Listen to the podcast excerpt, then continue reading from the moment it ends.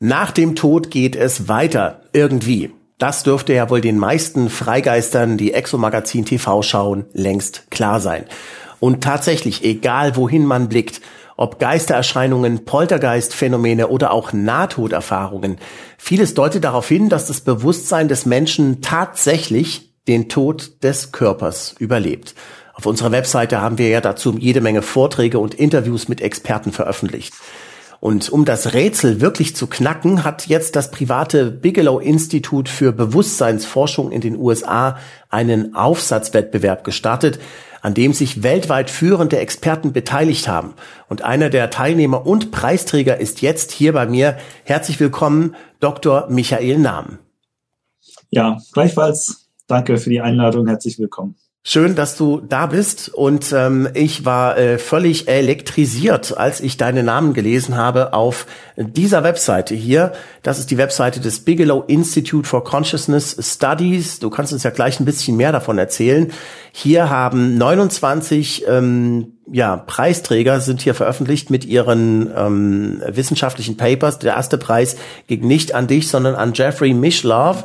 Der hat 500.000 Dollar gewonnen, aber hier unten sehen wir dann auch den Michael Nahm PhD, der dort auch einen Preis gewonnen hat.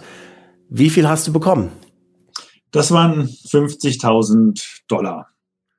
50.000 äh, Dollar und äh, worum es in deinem Aufsatz geht und was die 50.000 Dollar wert waren, darüber wollen wir in diesem Gespräch äh, reden. Aber bevor wir dazu kommen, würde ich gerne erstmal wissen, ähm, wie bist du dazu gekommen, äh, wie bist du auf Bigelow äh, aufmerksam geworden und äh, wie war die Preisverleihung und all das? Ja, naja, zunächst mal ist es ja tatsächlich so, dass ich mich mit dem Phänomen oder mit ungewöhnlichen Phänomenen, die mit dem möglichen Überleben des Todes zusammenhängen, schon seit einiger Zeit beschäftige. Da bin ich in der Szene, wenn man so will, ganz gut vernetzt und dann als diese Ausschreibung irgendwann glaube Anfang des Jahres publiziert worden ist vom Bigelow Institut. Da ging das natürlich auch in der Szene überall rum. Dann habe ich davon Wind bekommen und habe gedacht, na, da muss ich auf jeden Fall was dazu schreiben. Denn erstens ist es ein spannendes Thema, das Aufmerksamkeit verdient und auch eine gesteigerte Aufmerksamkeit verdient. Und zum anderen ist es natürlich auch ein gewisser Anreiz, da mit diesen Preisgeldern, ne, dann also möchte man vielleicht auch schon ein Stückchen vom Kuchen haben und seinen Verdienst ein bisschen äh, aufstocken, zumal ich da äh, zu der Zeit auch nur eine Teilzeitbeschäftigung anderweitig hatte. Ja, und ähm, du hast ja auf Exo Magazin TV bist du ja schon präsent mit zwei äh, Vorträgen, die ich auch hier mal ganz kurz einblenden möchte. Einer, äh, da geht es um äh, Spukforschung, Geister im Gefängnis. Dazu wollen wir nachher noch mal kommen und äh, außerdem einen anderen äh, Beitrag, nämlich Phänomene in äh, Todesnähe. Auch den kann man sich auf Exo Magazin TV angucken. Also wir sehen, dieser Mann ist nicht ganz unbeleckt, was die paranormalen Phänomene angeht. Und ähm, du bist jetzt äh, quasi frisch aus Las Vegas zurückgekommen von der Preisverleihung. Wie war's da? Na, recht interessant, recht ja, spannend und abenteuerlich auf äh, eine Art und Weise. Las Vegas an sich ist ja schon eine Stadt, die irgendwie seltsam ist und auch etwas befremdliche Züge hat. Ja, und äh, das ähm, auch, sagen wir mal, menschlich Schöne war, dass ich jetzt da bei dieser Preisverleihung natürlich viele Leute kennengelernt habe, die ich vorher nur per E-Mail kannte, die ja doch an verschiedenen Orten der Welt zu Hause sind oder die ich teilweise noch gar nicht persönlich kannte. Und da, also von diesen insgesamt 29 Personen, die ja da Preise bekommen haben, waren schon einige da, vielleicht so um die 20, dann war ja noch die Jury komplett anwesend und auch noch einige andere Leute. Von daher, also das war eine tolle Sache. Das Ambiente war auch speziell. Man sieht ja, genau, du hast das Foto eingeblendet. Äh, die Preisverleihung stand äh, oder fand statt im äh, Bigelow Aerospace Campus. Der Robert Bigelow, der ja diese Ausschreibung gesponsert hat, besitzt ja in Las Vegas, wo er ja wohnt, eine große industrielle Anlage, wo er für die NASA oder in Zusammenarbeit mit der NASA diese aufblasbaren Space-Module, bewohnbare Habitate äh, konstruiert hat. Da im Hintergrund sieht man auch genau eins von diesen Teilen.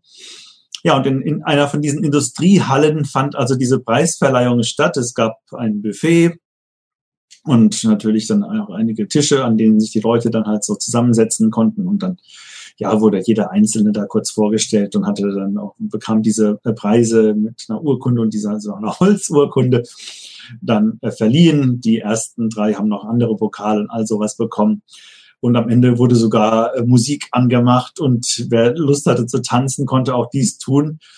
Also es war ja speziell interessant und ja, wie gesagt, vor allem auch vom sozialen Hintergrund, da die ganzen Leute mal kennenzulernen, nochmal Bigelow zu sehen, ihm die Hand zu schütteln und so weiter. Das, ja, war für mich doch eine aufregende Sache und also wenn ich das so bedenke, auch ja, kurios war. Ich hatte vor vielen Jahren habe ich mal das Buch gelesen, The Alien and the Scalpel von Roger Lear. Da geht es ja darum, dass also Leute, die jetzt äh, glauben, von äh, UFOs entführt worden zu sein, Implantate besitzen. Da wurden die rausoperiert von dem Roger Lear. Und das Ganze wurde gesponsert von Robert Bigelow.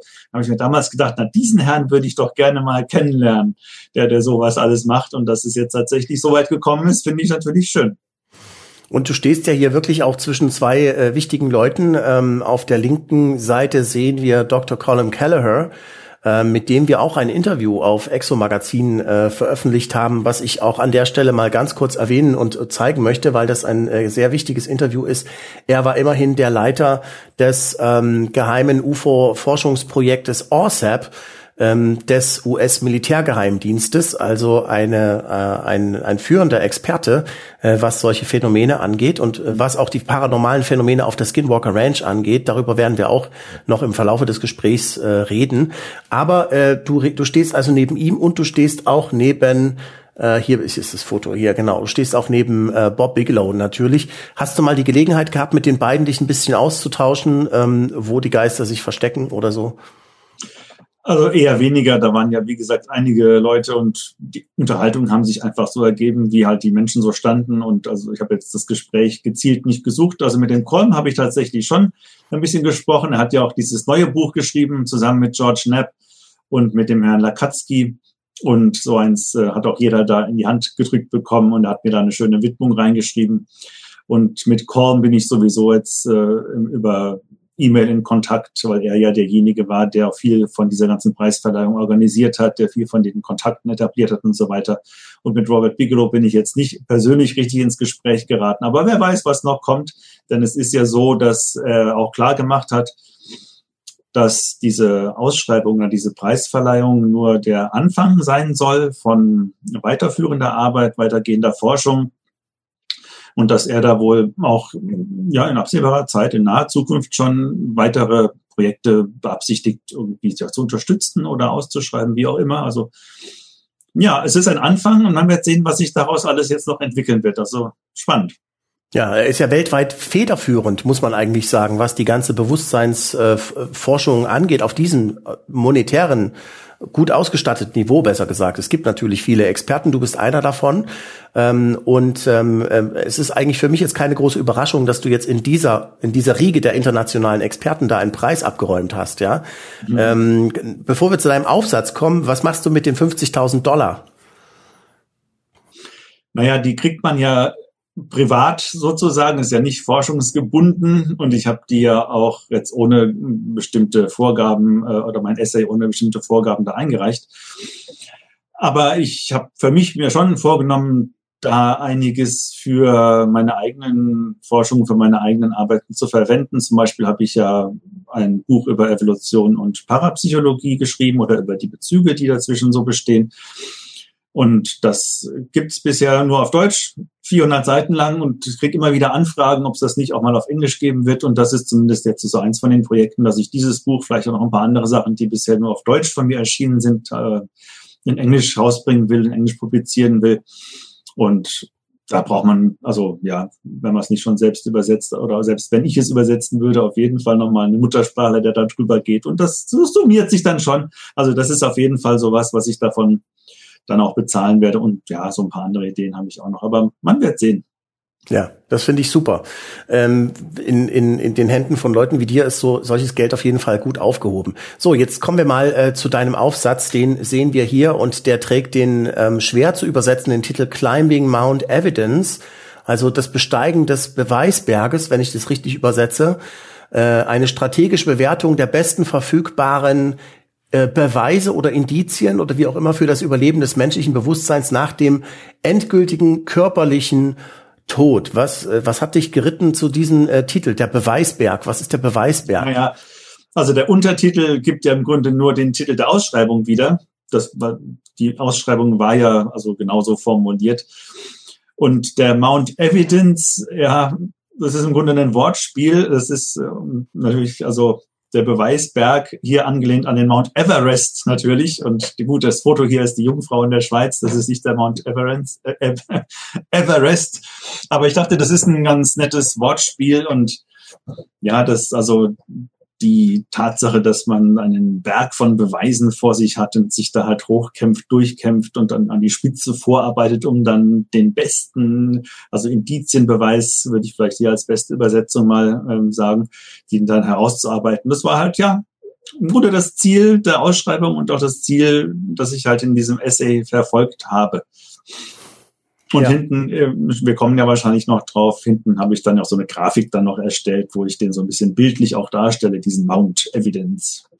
Du hast ja auch schon viele wissenschaftliche Papers zu diesem ganzen Themenkreis paranormale äh, Phänomene äh, verfasst. Du bist ja eigentlich Biologe äh, von Haus aus, warst, ähm, hast dich äh, in der ähm, nachhaltigen Forstwirtschaft anfangs umgetan und dann aber sehr schnell äh, dich immer mehr mit paranormalen Phänomenen, mit den verschiedensten paranormalen Phänomenen beschäftigt, bist jetzt äh, Mitarbeiter am Institut für Grenzgebiete der Psychologie und Psychohygiene. Ich muss es immer wieder ablesen äh, in Freiburg im Breisgau, ähm, wo man äh, diese, wo man deinen Preis sicherlich auch irgendwie zur Kenntnis genommen haben wird.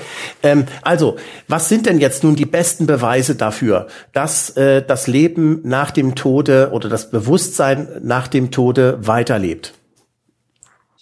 Ja, also es gibt ähm, eine ganze Reihe von, na, ich habe es das Survival-Phänomena genannt, also Phänomene, die halt auf so ein Fortleben nach dem Tod hindeuten.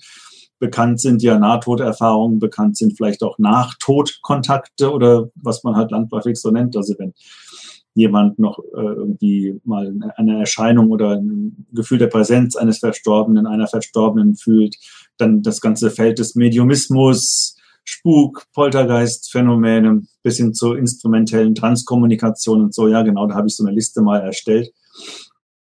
Oder auch terminale Geistesklarheit, da habe ich ja in dem anderen von dir schon genannten Vortrag auch drüber gesprochen, wenn Menschen auch mit zerstörten Gehirnen, sei es durch Tumoren, sei es durch Alzheimer's Erkrankung und die seit Wochen, Monaten nicht mehr in der Lage waren, adäquat zu reagieren überhaupt zu reagieren, zu sprechen, plötzlich wieder wach werden, sich wieder an ihr Leben erinnern, ihre Umwelt wahrnehmen, ihre, ihr Leben erinnern, die Menschen erkennen und so weiter.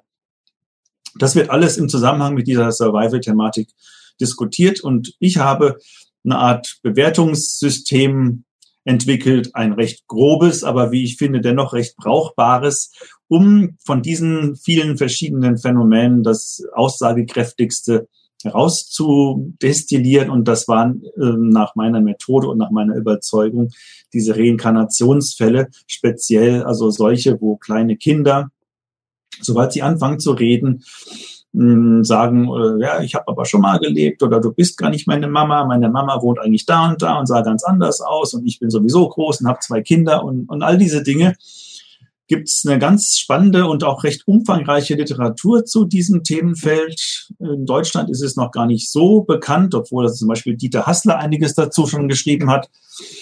Und man tendiert ja ohnehin so ein bisschen zu der Meinung, ja, das ist halt, das äh, gibt's alles in Indien und in Sri Lanka oder anderen asiatischen Ländern, vielleicht auch noch in Libanon und so wo es eben Menschen oder Kulturkreise gibt, wo Reinkarnation zum Alltag oder zum, zum religiösen Glauben dazugehört. Aber nein, es gibt es ja auch in westlichen Ländern, im westlichen Kulturkreis. Und es ist ein weit verbreitetes Phänomen, das wahrscheinlich überall auftritt, wo es auch Menschen gibt. Und ja, es war mir ein Anliegen, das eben zu zeigen und auch zu zeigen, warum genau jetzt das für mich die besten Indizien für so ein Fortleben sind. Du hast gerade Dieter Hassler erwähnt. Das ist ein deutscher Autor und Forscher, der sich äh, vor allem mit Reinkarnation beschäftigt. Und auch mit ihm haben wir schon zwei Interviews gemacht auf Exo Magazin TV zu sehen für alle Abonnenten von Exo Magazin TV. Ähm, wie viele solcher Reinkarnationsfälle sind denn weltweit inzwischen dokumentiert? Da gibt es natürlich nur Schätzungen und also der Ian Stevenson, der diese Forschung in akademischen Kreisen ja überhaupt erst richtig losgetreten hat, hat so eine Fallsammlung angelegt in der University of Virginia in Charlottesville. Das wird jetzt von Jim Tucker weiter betrieben, da auch dieses Forschungsfeld. Und in diesem Archiv sind so etwa 2500 Fälle registriert oder halt auch mehr oder weniger gut dokumentiert. Aber es gibt sicherlich noch äh, mehr, also die jetzt vielleicht noch nicht dokumentiert sind, aber ich würde mal sagen 2600, 700 wird es sicherlich geben und es kommen ja auch immer jede Menge neue Fälle hinzu, denn also es ist gerade in ähm, Amerika eine ganz interessante Entwicklung. Der James Matlock betreibt dort über Facebook ein, ja, eine, eine Group, eine Facebook-Group zum Thema Reinkarnation. Die hatte jetzt, als ich das Essay eingereicht habe im August, 17.000 Mitglieder. Jetzt schreiben wir Januar, jetzt sind es über 50.000. Und das hat also praktisch einen viralen Zuwachs es kommen jede Woche über 1000 Leute dazu und das Interesse wächst einfach an oder beziehungsweise es wird zunehmend bewusster, dass es da Anlaufstellen gibt, auch wissenschaftlicher Art, in die man sich wenden kann, wo man sich hinwenden kann, wo man Informationen erhalten kann. Und der äh, James Matlock, genau wie äh, Jim äh, Tucker, bekommen ständig neue Fälle, auch aus der westlichen Welt, wo Eltern dann äh, sich fragend eben hinwenden oder ja, einfach, einfach mal mitteilen, was ihr Kind alles für seltsame Sachen sagt. Und von daher, ja. In, in deinem da, Aufsatz, in deinem Aufsatz schreibst du, es gibt äh, mehr als 2500 dokumentierte Fälle, äh, äh, Cases of the Reincarnation Type, also Fälle äh, vom Typ Reinkarnation. Ähm, sind denn das jetzt einfach nur Fälle, wo Kinder sagen, ach, ich war früher mal ähm, Lucky Luke ähm, und das war mein Pferd. Oder, ähm, oder ist es in irgendeiner Weise, also sind das Fälle, die sich ein bisschen mehr, wo ein bisschen mehr Substanz ist? Ja, also Lucky Luke sagt sicher kein Kind. Und also es sind vor allen Dingen Fälle, die auch ein oftmals sehr unschönes vorheriges Leben beinhalten und sehr häufig auch mit einem gewaltsamen Tod abgeschlossen werden oder einem frühzeitigen gewaltsamen Tod. Mord, Totschlag, Unfall, was weiß ich. Also die Fälle, dass jetzt jemand äh, sagt, ich war mal eine ganz tolle, berühmte Persönlichkeit und war ganz erfolgreich und hatte ein ganz tolles Leben, die sind natürlich eher selten. Und ähm, also es gibt ja auch Statistiken, die wurden ja alle berechnet. Also der Anteil von gewaltsamen und frühzeitigen Todesfällen ist in dieser Fallsammlung ganz außerordentlich groß und ist auch wesentlich höher als der normale Anteil von ähm, gewaltsamen Todesfällen in der Normalbevölkerung. Und naja, von diesen 2500 Fällen sind wahrscheinlich jetzt nicht alle super gut dokumentiert oder auch super detailreich, aber es sind doch etliche Dutzend, wenn nicht Hunderte gut belegt und das sind dann natürlich die Fälle, die auch speziell äh, so interessant sind. Und da gibt es ja verschiedene Untergruppen von Fällen mit bestimmten Merkmalen, die dann auch wieder auf verschiedene Arten und Weisen besonders evident sind. Und die Gruppe, die auch aus wissenschaftlicher Sicht am wertvollsten ist, am interessantesten ist, das sind die, wo also ein Kind verschiedene Aussagen macht über das Leben, das es da gelebt haben will, trifft, wenn die aufgezeichnet werden, Mittlerweile geht es ja auch ganz easy mit, äh, mit äh, Handy oder was weiß ich, kann man ja filmen, Audioaufnahmen, alles Mögliche machen. Und wenn dann erst geschaut wird oder dann erst gesucht wird nach dieser Person und dann erst, also nachdem die ganzen Aufzeichnungen vorliegen, der Versuch gemacht wird, das alles zu verifizieren und so eine Persönlichkeit zu identifizieren. Und allein davon gibt es über 30 Fälle und da sind also auch einige wirklich für mich sehr überzeugende dabei. Also das sind dann, das sind dann wohl Fälle, wo sich das, was man, was das Kind geäußert hat, sich tatsächlich dann auch nachprüfen lässt und und, genau. und bestätigen lässt. Genau, wo also diese Person, die also da von dem Kind geschildert worden ist, tatsächlich als real existierend nachgewiesen werden konnte. Faszinierend. Also, dies, äh, das Reinkarnationsphänomen ist für dich deshalb, sagst du, eines der wichtigsten Beweise, äh, das oder eines der wichtigsten Felder, das darauf hindeutet, dass das Bewusstsein den Tod des Körpers überlebt. Genau, also ja, nicht nur deswegen, sondern auch eben aufgrund dieser Begleitumstände. Also wenn man jetzt da dieses Bewertungsskala mal nimmt, was ich da halt, äh, diese Skala, die ich da dafür genommen habe, dann habe ich ja fünf Kriterien im Grunde äh, herbeigenommen, um diese verschiedenen Phänomene da mal ja, entsprechend dann zu, zu bewerten anhand dieser fünf Kriterien. Das eine ist die Untersuchbarkeit, also wie gut lässt sich überhaupt ein, ein survival-relevantes Phänomen untersuchen. Und Dazu zählt dann zum Beispiel, wie lange tritt das Phänomen auf, wie gut ist es für Forscher überhaupt zugänglich, wie viele Zeugen sind möglich, wie viele sind da involviert, können befragt werden oder können vielleicht auch mehrere Wissenschaftler dieses eine Phänomen untersuchen. Und das ist bei diesen Fällen natürlich gegeben. Anders zum Beispiel, wenn jetzt irgendjemand eine flüchtige Erscheinung eines Verstorbenen sieht oder wenn jemand auf die Suche nach Spuk- und Poltergeistfällen geht, das ist alles wesentlich schwieriger, wesentlich flüchtiger und schwieriger zu handhaben. Dann das zweite Kriterium ist die Wiederholbarkeit von Fällen.